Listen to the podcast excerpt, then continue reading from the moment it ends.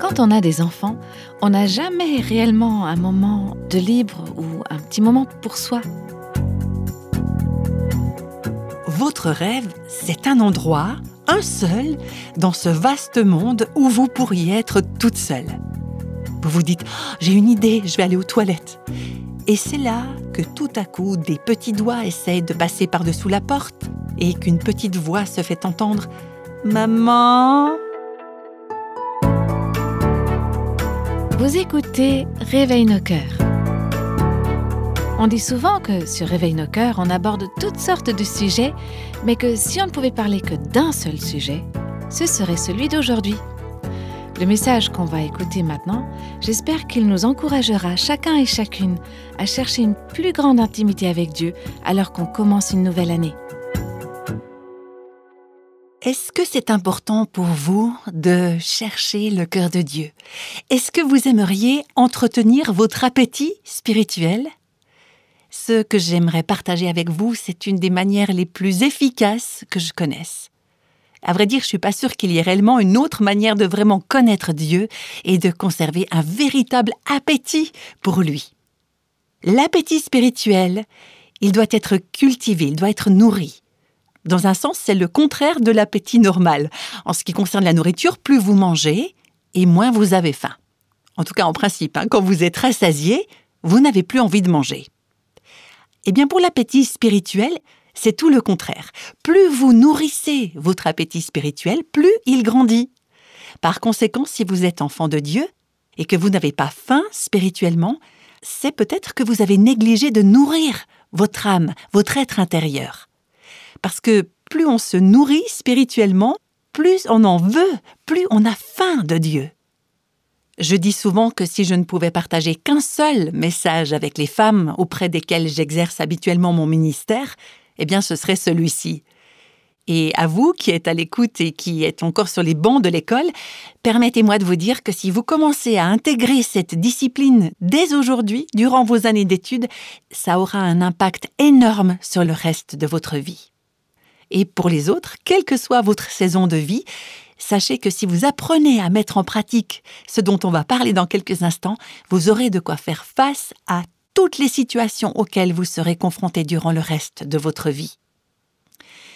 J'aimerais expliquer comment entrer dans une relation intime avec Dieu et comment cultiver cette intimité en pratiquant ce qu'on appelle communément le culte personnel je vais expliquer pourquoi c'est primordial d'établir dans notre quotidien une vie dévotionnelle.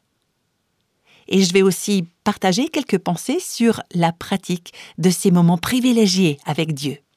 Et pour conclure, j'évoquerai rapidement le fruit de ce culte personnel, ce que ça produit dans nos vies. Je sais qu'il y en a parmi vous qui ont déjà acquis cette habitude, certaines et certains depuis des années déjà, et j'espère que vous serez encouragés en réalisant la valeur de ce temps que vous consacrez chaque jour à rechercher Dieu, dans sa parole et dans la prière. Et puis pour d'autres d'entre vous qui avez pratiqué cela à une certaine époque, mais voilà, la vie change, le temps s'emballe et soudain ou progressivement, vous ne savez pas exactement quand et comment c'est arrivé, trop de choses à faire, les études, la vie, le travail, etc tout cela a phagocyté le temps que vous preniez avec le Seigneur. Je parlais récemment avec des jeunes étudiants chrétiens et je leur ai demandé, à votre avis, quel pourcentage des étudiants de votre école biblique a régulièrement un moment de culte personnel? Alors je sais qu'on ne peut pas vraiment connaître le véritable pourcentage, mais j'ai été vraiment encouragée quand l'un de ces jeunes m'a dit qu'il y avait un groupe de garçons qui se levaient tôt chaque matin. Alors ils ne se réunissent pas, mais ils sont engagés les uns envers les autres à passer un moment avec le Seigneur au début de chaque journée, avant de faire face à leurs cours et à leurs autres responsabilités. J'étais assez impressionnée d'entendre ça.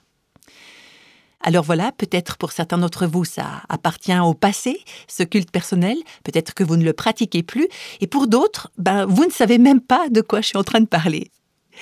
Ou bien vous en avez déjà entendu parler, mais ça n'est encore jamais entré dans vos habitudes. Donc, où que vous en soyez, qui que vous soyez, ma prière, c'est que aujourd'hui, à la fin de ce podcast, vous puissiez avancer d'un pas sur ce chemin qui mène à une relation intime avec le Dieu de l'univers au travers de ces moments de qualité seul à seul avec lui. Alors je vais prier tout simplement. Seigneur, parle-nous par la puissance de ton Saint-Esprit, par la puissance de ta parole. Sème en nous les graines qui vont produire ce besoin de toi. S'il te plaît, montre-nous que ce n'est que par toi, par ta parole, que cette faim-là peut être assouvie. Attire-nous à toi. Mets en nous le désir de te chercher, de rechercher ta face chaque jour, tous les jours de notre vie. Au nom de Jésus. Amen. Ce que je vais faire aujourd'hui, pas tout de suite, hein, je vous préviens juste, je vais vous demander de vous engager, dans la mesure où Dieu vous en donnera la possibilité, pour les 30 jours qui viennent, à passer chaque jour un moment seul avec Dieu, dans la lecture de sa parole et dans la prière. Donc, ce sera mon objectif, mais pour en arriver là, j'aimerais vous parler de l'importance primordiale du culte personnel. Cette semaine, j'ai médité et j'ai mémorisé un passage du psaume 27 où David parle de tous ses ennemis, de ses défis, des pressions qui s'exercent sur lui, bref, tout ce qui lui arrive. Voilà ce qu'il dit au verset 4. Je demande à l'Éternel une chose. Imaginez un peu hein, tout ce que David aurait pu demander à Dieu, ce que Dieu aurait pu faire pour lui. Mais il dit, il y a une chose. Si j'étais obligé de m'en tenir au strict minimum, si je ne pouvais demander à Dieu qu'une seule chose. Alors, David, oui, dis-nous, ce serait quoi? Je demande à l'Éternel une chose, que je désire ardemment, c'est-à-dire que je vais poursuivre, que je vais me fixer comme objectif. Ok, David, alors dis-nous ce que c'est. Je voudrais habiter toute ma vie dans la maison de l'Éternel pour contempler la beauté de l'Éternel et pour admirer son temple. Ce n'est pas forcément un vocabulaire auquel on est habitué, mais ce que David nous dit là, c'est avec tout ce qui se passe autour de moi, toutes ces crises auxquelles je suis confronté, les crises de mon gouvernement, les crises avec l'opposition, les décisions politiques qui doivent être prises, ce qui compte plus que tout pour moi, c'est de pouvoir vivre dans la présence de Dieu, de regarder comme il est beau, de le contempler, vivre dans sa présence. Je pourrais contempler sa beauté jour après jour et apprendre de lui tous les jours de ma vie. C'était la seule chose que David demandait. David était l'homme d'une passion unique, une passion qui le dévorait et qui dirigeait sa vie. Je me permets de vous poser la question, c'est quoi votre passion? Quelle est la chose que vous désirez que Dieu fasse pour vous par-dessus tout? Est-ce que c'est celle dont parle David dans ce psaume 27, au verset 4 Rappelez-vous ce merveilleux passage de l'évangile de Luc où deux sœurs, Marie et Marthe, recevaient Jésus à manger. Est-ce que vous vous souvenez comment Marie s'est assise au pied du Seigneur pour écouter ses paroles? La priorité, cultiver une relation d'intimité avec Jésus, en passant du temps en sa présence, à l'écoute de ce qu'il dit. Dans ce passage, Marie présente un contraste évident avec sa sœur qui est accaparée par une multitude de tâches. C'est ce que nous dit l'Écriture. Alors je dois vous avouer une chose, en ce qui me concerne, je suis plus souvent dans la peau de Marthe que dans celle de Marie, c'est-à-dire accaparée par une multitude de tâches, suroccupée, à faire des tas de choses bonnes, à servir le Seigneur, à passer tellement de temps dans les tâches du ministère que je n'ai plus de temps pour le Seigneur du ministère. Il faut le dire, le ministère lui-même, avec toutes ses obligations, peut parfois nous empêcher de chercher le cœur de Dieu. Ça ne devrait pas être le cas, mais ça l'est parfois. Et Jésus dit à Marthe, Marthe, Marthe, tu t'inquiètes et tu t'agites pour beaucoup de choses. Pensez à votre agenda. Vous avez toute une liste de choses à faire, et à la fin de la journée, vous vous dites Oh, tellement de choses à faire, et j'ai à peine commencé. Marthe, Marthe, tu t'inquiètes et tu t'agites pour beaucoup de choses, mais une seule chose est nécessaire. Et là, on entend un peu l'écho de ce que David disait, Je demande une chose au Seigneur. Et Jésus dit à Marthe, Une seule chose est absolument nécessaire. Si de toute ta liste de choses à faire aujourd'hui tu n'en fais qu'une, est-ce que ce sera cette seule chose? Une seule chose est nécessaire. Alors c'est quoi cette chose? Eh bien, c'est celle que Marie a choisie. S'asseoir aux pieds de Jésus et l'écouter. Être en communion avec lui. Et Jésus dit, verset 41, Marie a choisi la bonne part, cette seule chose nécessaire. Elle ne lui sera pas ôtée. C'est un choix conscient, délibéré. C'est un choix nécessaire. J'ai découvert et je suis sûre de ne pas être la seule, que si j'essayais simplement de donner à Dieu sa place dans ma journée, ma journée n'était jamais surchargée. Ce qu'il faut que je fasse, c'est installer ou planter Dieu dans ma journée en premier, faire de lui le point central et ensuite laisser tout le reste occuper la place qui lui revient. Marie a choisi la bonne part. Vous savez, les églises, les ministères sont remplis de serviteurs et de servantes surchargés, suroccupés, écrasés par le stress. Des personnes qui ont besoin de venir s'asseoir aux pieds de Jésus et d'écouter ce qu'il dit. J'ai une immense reconnaissance pour l'exemple que mon père m'a laissé. Sa priorité, au début de chaque journée, c'était de passer un moment dans le calme, à rechercher le Seigneur. Alors peu importe le terme qu'on utilise, hein, qu'on appelle cela un culte personnel, un moment de recueillement, un rendez-vous avec le Seigneur, bref, le nom qu'on lui donne m'apporte peu, ce qui compte, c'est qu'on le prenne, ce temps. Mon père était devenu chrétien quand il avait vingt et quelques années. Il n'avait pas un arrière-plan religieux, c'était plutôt un rebelle, il menait une vie désordonnée, mais quand il avait la vingtaine, on lui a présenté l'évangile de Christ et Dieu l'a libéré de lui-même et il l'a conduit à Christ. Il a vécu une conversion radicale, sa vie a été complètement transformée. Et durant la première année de sa vie chrétienne, il y a quelqu'un qui l'a mis au défi de commencer à consacrer à Dieu la première heure de chaque jour pour la lecture de la Bible et la prière. Et mon père a relevé le défi.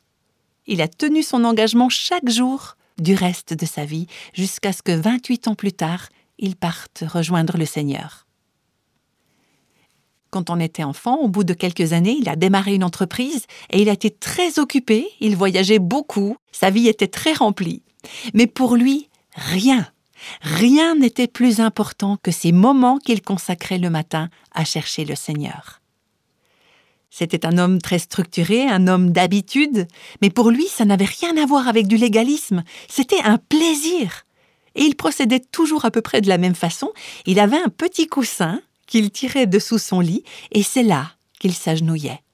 Je ne sais pas combien il en a usé de ces petits coussins. Et nous, ses enfants, nous savions qu'avant que nous nous soyons levés le matin, notre Père avait passé du temps à prier pour nous et pour des tas et des tas d'autres personnes qui figuraient sur sa liste de prières, des gens qui avaient besoin de Jésus, des mariages en difficulté. Il l'a fait chaque jour de sa vie. On savait qu'il allait lire dans la Bible deux chapitres de l'Ancien Testament, un du Nouveau, cinq psaumes et un chapitre des Proverbes. C'était sa méthode. Alors ce n'est pas la seule bonne méthode, c'en était une, une méthode qui le conduisait dans tout le conseil de Dieu à la recherche de la sagesse de Dieu pour chaque journée de sa vie.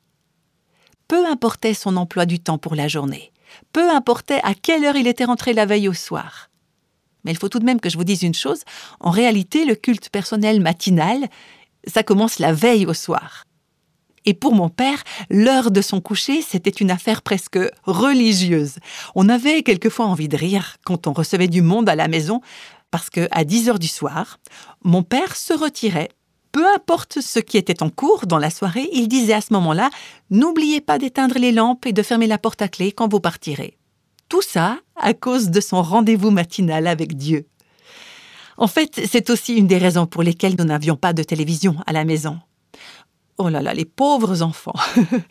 la raison majeure, même s'il y en avait d'autres, hein, c'est que mon père ne voulait que ni lui ni nous ne gaspillons nos heures de sommeil et que nous soyons trop vaseux le matin pour avoir envie de nous lever tôt pour passer du temps de qualité avec Dieu. J'aimerais juste vous dire ceci à vous qui avez des enfants. Mes parents n'étaient pas parfaits. Et ils auraient été les premiers à le reconnaître.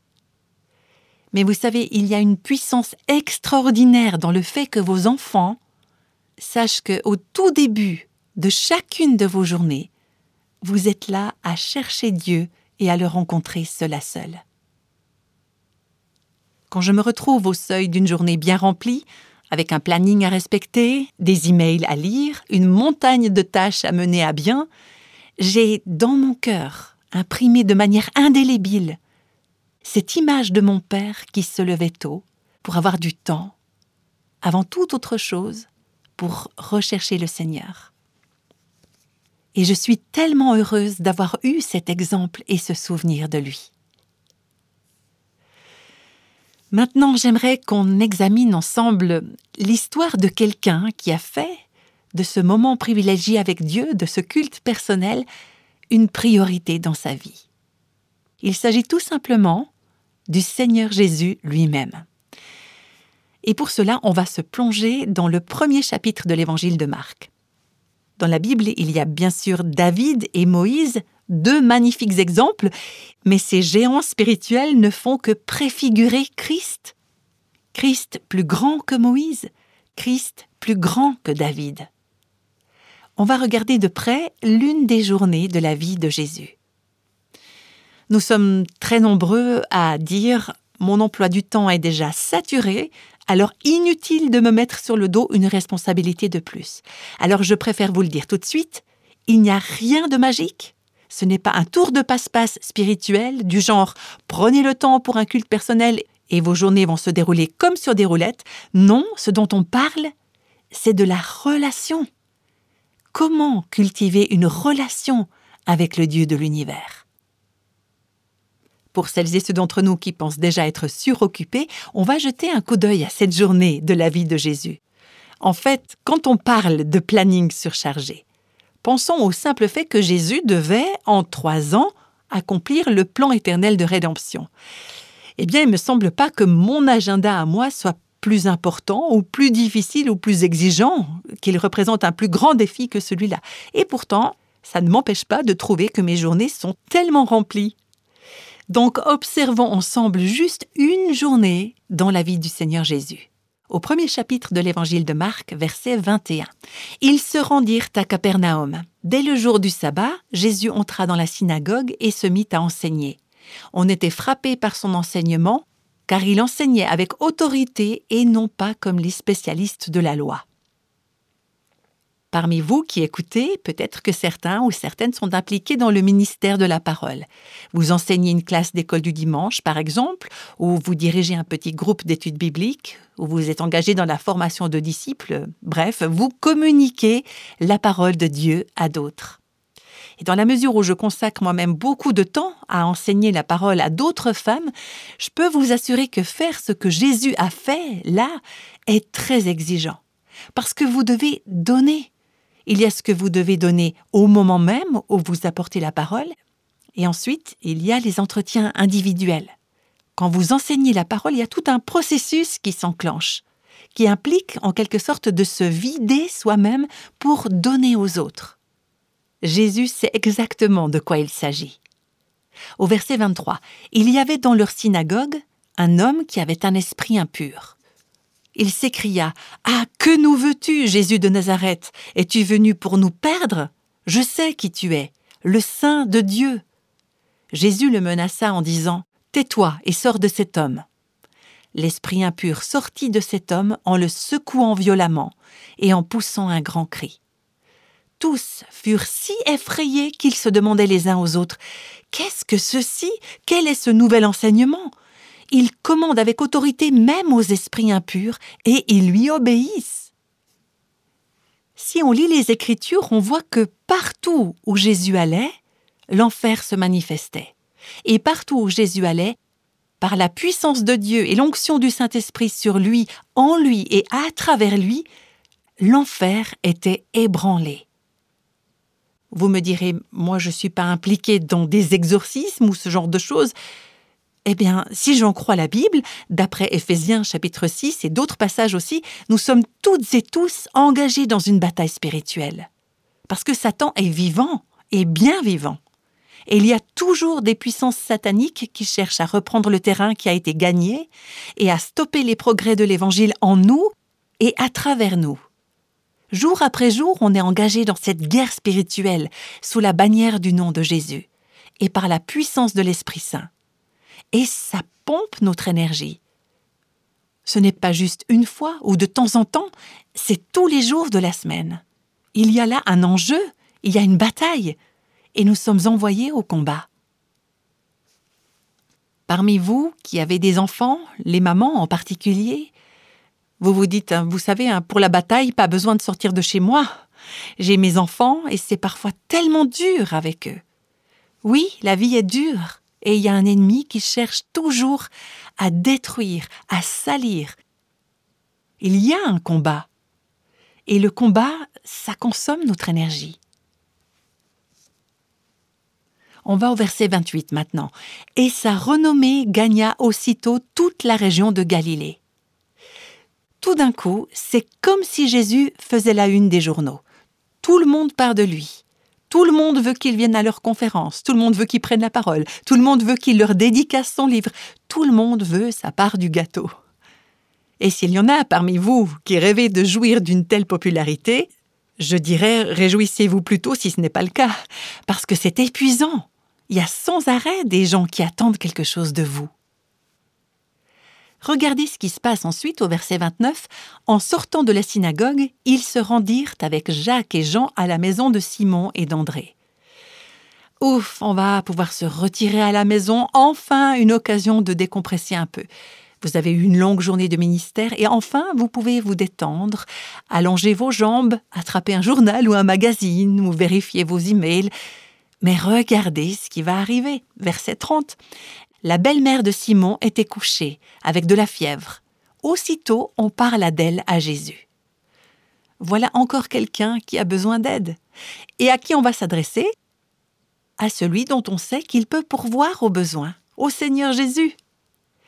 Il s'approcha, la fit lever en lui prenant la main, et à l'instant la fièvre la quitta. Puis elle se mit à les servir. Oh, là maintenant je vais pouvoir m'arrêter. Ah bon? Vraiment? Regardez le verset suivant. Le soir après le coucher du soleil, on lui amena tous les malades et les démoniaques. Toute la ville était assemblée devant la porte. Bon, je ne sais pas combien il y avait d'habitants dans cette ville. Sans doute pas mal, me semble-t-il. Est-ce que vous avez l'impression que c'est parfois toute la ville qui est rassemblée à votre porte? On va prendre un exemple hein, dans la vie d'une ou d'un étudiant. Imaginez-vous, on vous a chargé de l'aumônerie sur le campus, vous essayez de terminer votre mémoire, et puis vous essayez aussi de prendre le temps de rechercher chaque jour le Seigneur, de remplir le ministère auquel Dieu vous a appelé, et sans arrêt, il y a quelqu'un qui vient frapper à votre porte. J'ai besoin d'aide. Et ça se passe pas seulement la journée, mais jusqu'au milieu de la nuit. Et vous n'avez pas le moyen de dire euh, pour les urgences, c'est de telle heure à telle heure. Un autre exemple, pour celles d'entre vous qui avez des enfants, c'est auprès de vous hein, que j'exerce le plus souvent mon ministère. Vous êtes maman, donc vous connaissez ça. Votre rêve, c'est un endroit, un seul, dans ce vaste monde où vous pourriez être toute seule. Vous vous dites oh, J'ai une idée, je vais aller aux toilettes.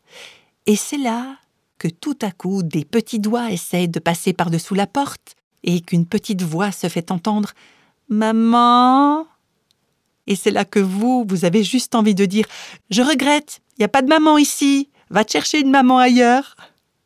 Il y a toujours quelqu'un qui a besoin de quelque chose.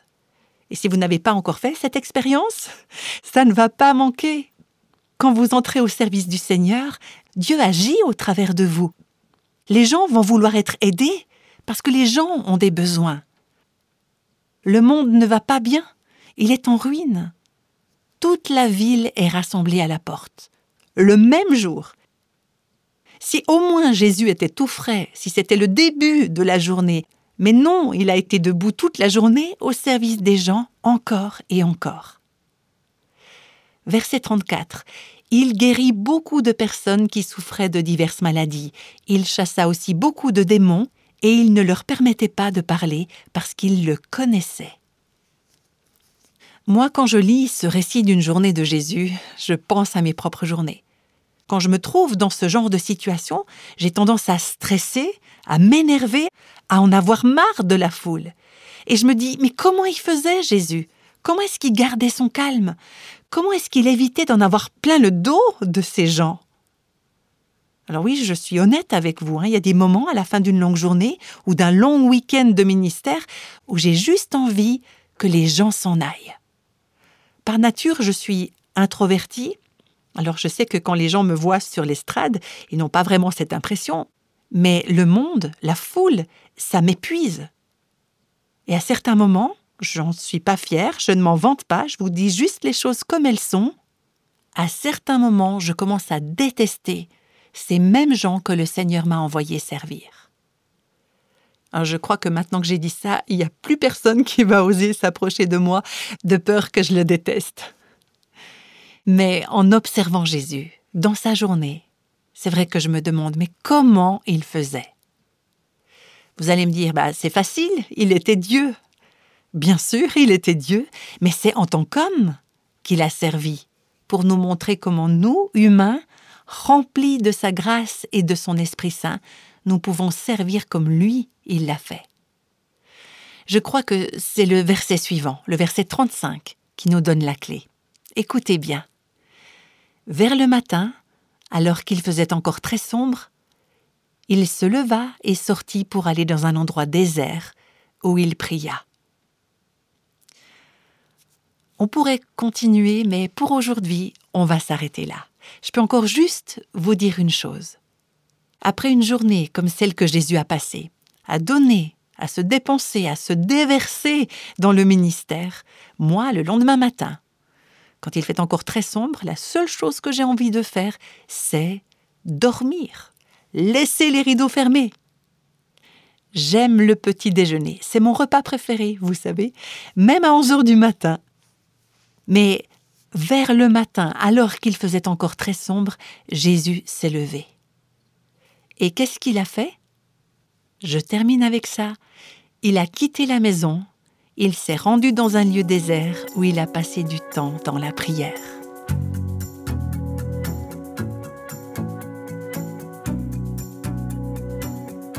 Ô Seigneur, aide-nous à cultiver et à nourrir cette faim spirituelle pour toi et à te chercher de tout notre cœur. C'était la première partie de cette mini-série sur le thème Connaissez-vous la joie du culte personnel? J'espère que vous vous sentez interpellé comme moi à faire un nouveau départ dans non seulement une bonne habitude, mais surtout une recherche de Dieu, une recherche de ce temps avec lui, en audience privée, si j'ose dire. Je suis déjà tout impatiente d'entendre la suite avec vous et je vous dis à tout bientôt.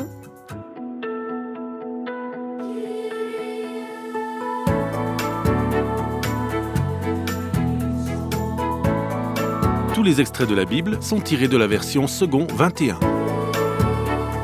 Réveille nos cœurs est le ministère francophone de Revive Our Hearts avec Nancy DeMoss Volgemuth. Avec les voix de Christine Raymond et Jeannette Kosman.